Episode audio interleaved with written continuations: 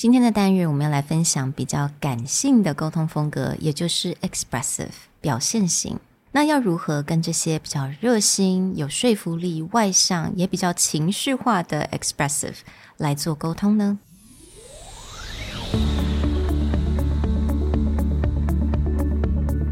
？Hello，欢迎来到 Executive Plus 主管与沟通力的 Podcast。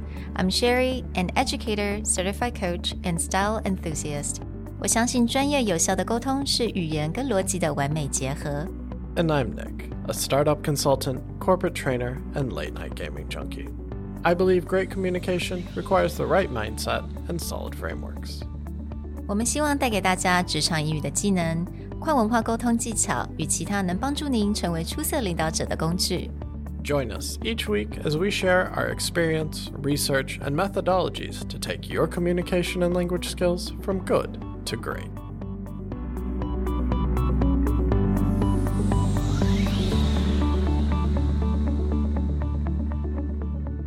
Hey, everybody. Welcome back to the Executive Plus podcast.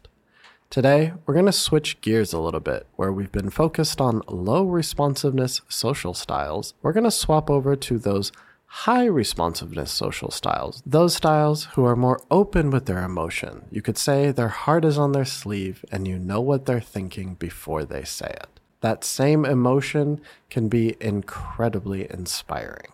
Today, we're going to talk about the high responsiveness, high assertiveness style, the expressive. I'm so happy because we're talking about me today. Which is an incredibly specific pointer towards expressive styles.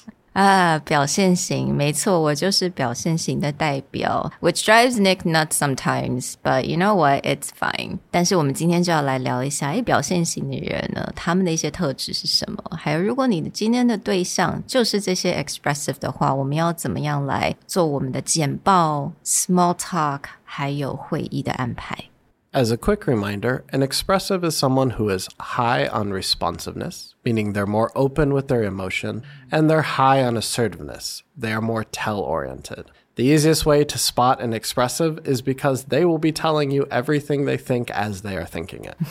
yeah，我觉得大概最典型的就是 expressive 的人，我们会一边想事情，我们会想一边讲。所以有的时候，其实我们问了一个问题，我们可以 eventually 会自己回答自己的问题，because we're kind of like thinking through in our head. So, an expressive is someone who thrives on personal influence and emotional bonding. What makes an expressive a great leader or a good communicator is an expressive of all the styles can be the most inspiring because they're the ones who are open with their emotion. If they're inspired, if they are motivated, if they are excited about something, they will let everyone know and they will try and bring everyone up at the same time. Mm. I'm glad to say that. Do you feel inspired from me? I can feel great inspiration from when you get things done. Okay. But on the flip side, and I'm going to say this on the flip side, when we feel low, and I think it's very easy for everyone else to tell. Right. So, at that same level of excitement and inspiration, when you're going down the roller coaster, you know, heading up the roller coaster, it's exciting, it's fun. But when you're headed down the roller coaster, everyone equally knows because an expressive will tell you, we're all doomed. We're not going to make it. How are we going to survive this? Key traits of an expressive they really enjoy building bonds with other people. They like finding other people around them to talk to, to brainstorm with, and a lot of their way of getting results is through building relationships. Expressives are often the best networkers that you will mm. find because they have no problem like going around and just building connections with a lot of different people. And usually, if they're in that very bright state of mind, people can be attracted to that. Mm. So they really will remember them. They will feel connected. They will feel, we talk about the reality distortion field that people like Steve Jobs or Bill Clinton, Obama have this ability, like when they walk in a room, to light it up. Mm-hmm. That tends to be an expressive's mm. superpower. 嗯，我觉得刚刚一个 keyword 就是当 expressive 它 真的是今天的 state of mind 是非常好的状态的时候，他真的可以 inspire 别人，然后在做 social like networking 的时候，他也是特别的强。I know I'm an expressive, but I definitely know a lot more expressive around me, and they're all really good at making friends and connecting with people, and they're awfully good at sales. Yeah, they definitely know how to build relationships and then package other things to go through that. A key trait that we talk a lot about for an expressive is personal influence, mm. which means they pride themselves on the ability to actually influence other people in that connection. They build relationships, they know how to leverage that relationship to benefit themselves, benefit the team or the company really well. So let's say we're going to talk about the three big topics presentation, small talk, and meeting planning. So I'm guessing that small talk is not really an issue with expressive, right? Getting into small talk is not an issue with expressives. Expressives, again, they love building relationships. They're very good networkers. They know how to do small talk. But one of the things that if you are an expressive, you need to pay attention to is expressives will also start to dominate conversations. And in some cases, that can be okay. Maybe if there's a lot more introverted people or shy people in the group and they really need that person to like warm it up, bring everyone together. But left unchecked, an expressive will just completely dominate a conversation to the point that other people don't get a word in. Mm-hmm. And so expressives have to be careful that they're really good at breaking the ice, they're really good at getting things started, but they also need to watch whether other people are actually contributing or bringing something to the conversation. 嗯，所以当然，我刚刚 Nick 有讲到，如果你今天是跟 expressive 做一个 small talk，starting the conversation 绝对不是一个问题。但我觉得啦，如果我今天不是 expressive，对方是的话，你也可以就是让 expressive 多多讲话，it's not a problem for them。但如果转过来，我今天是 expressive。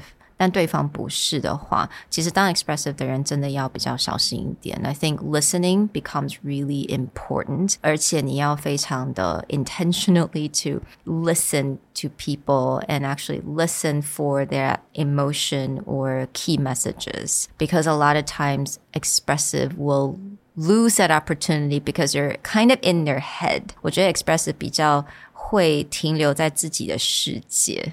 So Another thing that happens when you're talking to an expressive in a small talk situation is you have to realize that they're speaking and thinking at the same time, mm. which means their train of thought right. may kind of jump from topic to topic. A lot of times people feel like an expressive will contradict themselves in the middle of a message. And it's not purposeful. It's not like mm. a expressive is trying to lie or to cover up something that they said. But they have a tendency to, while they're talking, to think about other possibilities, other ideas. So again, when left unchecked, mm-hmm. it can be a really wild ride.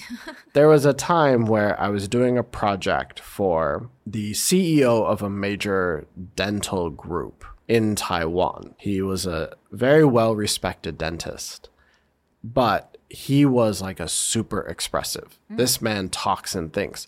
And there was one time myself, the CEO, the COO, I think the COO's executive mm. assistant, and we sat there for 10 minutes. No one else spoke. And the CEO talked about everything that he wanted. And about halfway through, when he was talking about he, what he wanted, he completely switched and talked himself out of everything that he had said in the previous five minutes.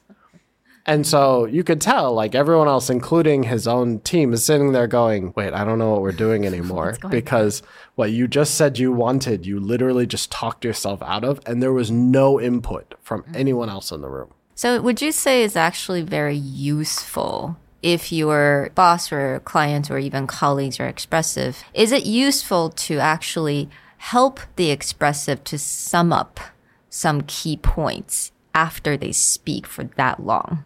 Yeah, it can be. Or one of the most important partners of an expressive is an analytical. Oh. Because an analytical tends to be very good at keeping notes, keeping track of what was said. While an expressive is talking, they're actually not remembering what they're saying all the time. Mm-hmm. So oftentimes that they will turn to an analytical and be like, wait, what did we talk about yesterday? Mm-hmm. And then the analytical can be said, okay, this is what you want to do, this is what you want to do, this is what you want to do. And if they're on the same page, then that's a beautiful relationship. Right.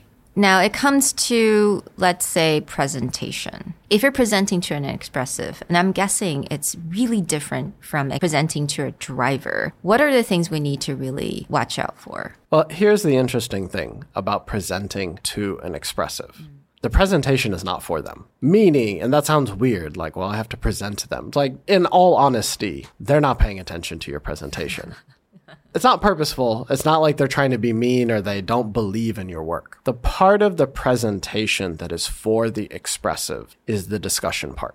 Mm-hmm. Expressives have to output something. It's in the name, express. Yeah. So if you give a 10 minute presentation or a 30 minute presentation, no matter like how refined, how perfect, how well timed your presentation is, they will not be satisfied. Mm if you're presenting to an expressive, you should limit the amount of time you talk in between when you have interaction with the audience. Mm. So, we talked about in the driver episode that first two to three minutes is for the driver. So, when I do my opening, I talk about what I want to cover, what my key points are, and what the purpose of this meeting is. That's for the driver. If you have an expressive in the room, after you've done that two to three minutes, you should not continue. You should actually turn around and ask a question to the people in that room or create a situation where you can have a back and forth. You can have a conversation. If I've presented for two to three minutes and then I stop and go, is there anything else that you guys want to cover in this meeting? Or is there anything that I need to be clear about before I move on? Mm. That's for the expressive. That's actually for the expressive and the amiable. But specifically, that expressive does not want to listen to you talk for 10 minutes. Mm-hmm. They actually need the back and forth. They need the interaction as a way to process the information that they're getting. 我觉得你刚刚讲的一点很重要，就是 and then this is something we kept talking about is that conversation becomes really important as a presentation, right？、嗯、那我觉得其实对 expressive 很重要的，那这个我们有讲过，就是当你要怎么样做 presentation opening. Actually, the best way for expressive is just going from small talk into presentation. That's probably the best way.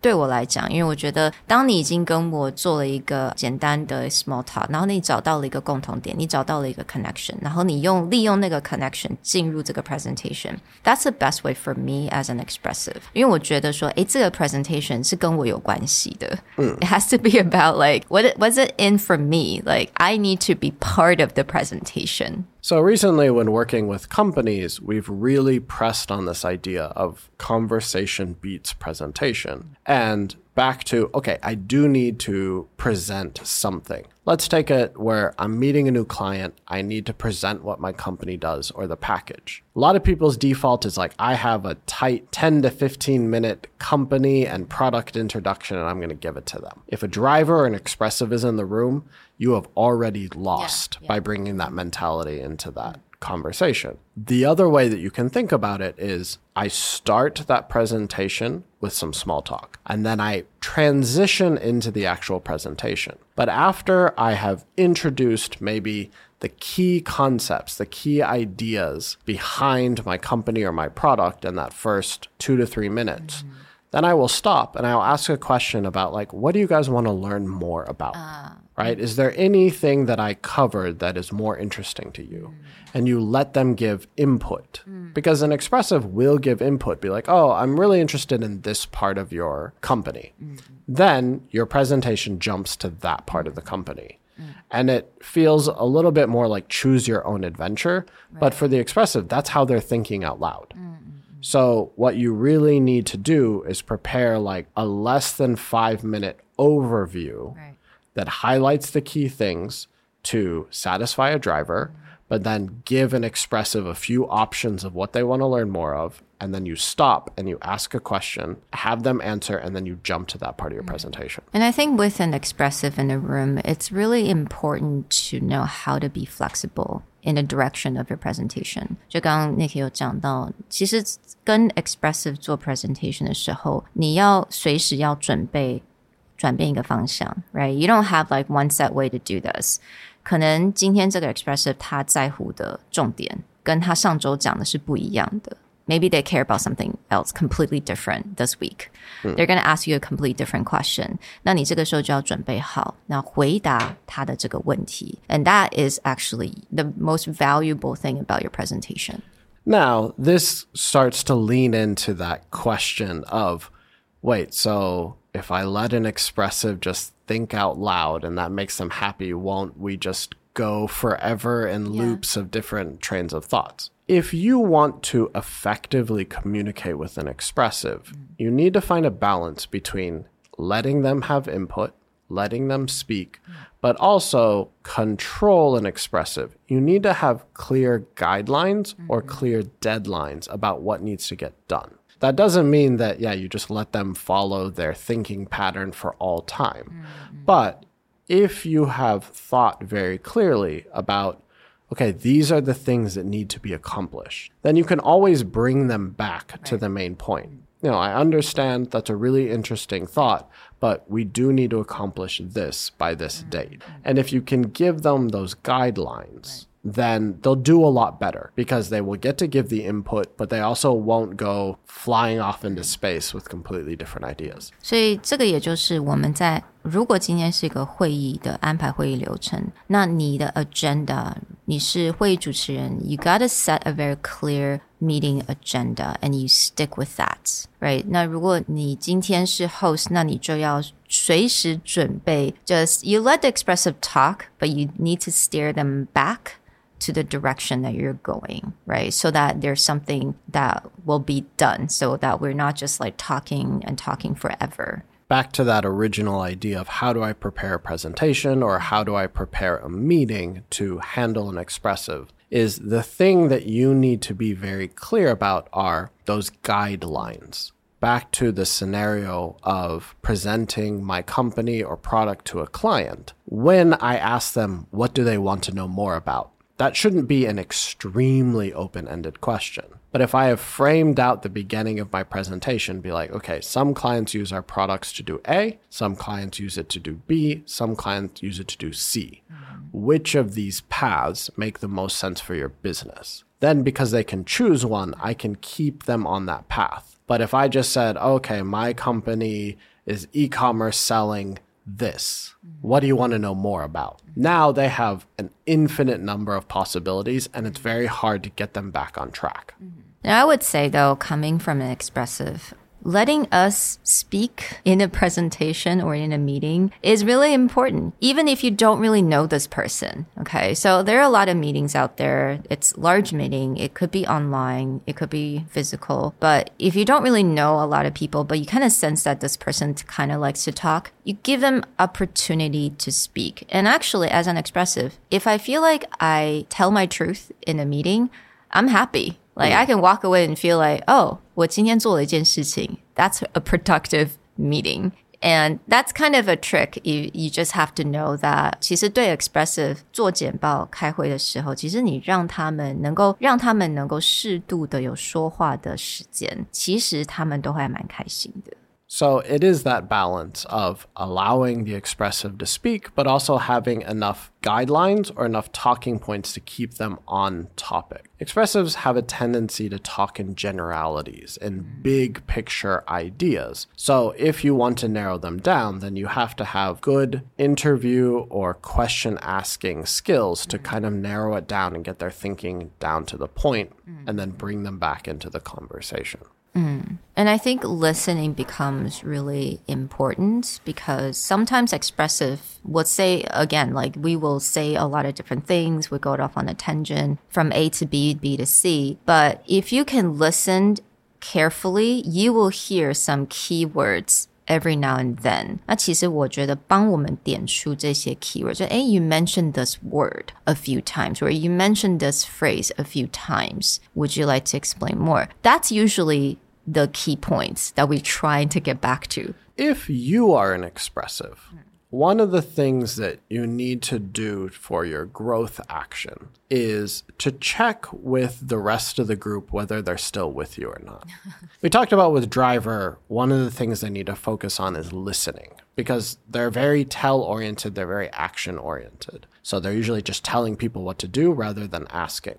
But with an expressive, it's similar, but because expressives are following their own train of thought, mm if they don't stop and check with the group whether the group actually understands where they are or what they're thinking, they will also not know whether the group followed your train of thought. Mm. And this is back to expressives like to use personal influence. But if an expressive has not checked, if the group is still with them, then that relationship or that influence will be gone because the group doesn't know what they're thinking anymore. Mm. So 如果你今天是 expressive 的话，有时候你开会讲讲讲，你可能就会来，Okay, let's do a really quick recap. I just want to make sure everyone's on the same page. 那这个时候你可以请人家说，Oh, would you like to rephrase what's been happening in the meeting？然后你就可以确认大家理解都是一样的。so I'm really glad 今天终于讲到我的这个个性。That's probably the most expressive thing to say. exactly. I'm so happy that everyone talks about me today. Just joking. But 我希望大家能够透过今天这个单元更了解。对 expressive 这种人，虽然他是非常热心，他也很喜欢去 inspire 别人，但是他又很容易去离题，或者他比较 emotional。你要怎么样能够 manage 这些情况，而且能够做更有效的沟通？be sure to join us next time for our last social style, the amiable, and seeing how it fits in with the rest of the group. As we've said on previous episodes, be sure to check out the downloadable handout so that you can follow along and see where people are on the scale. We'll talk to you guys next time. Bye. Bye.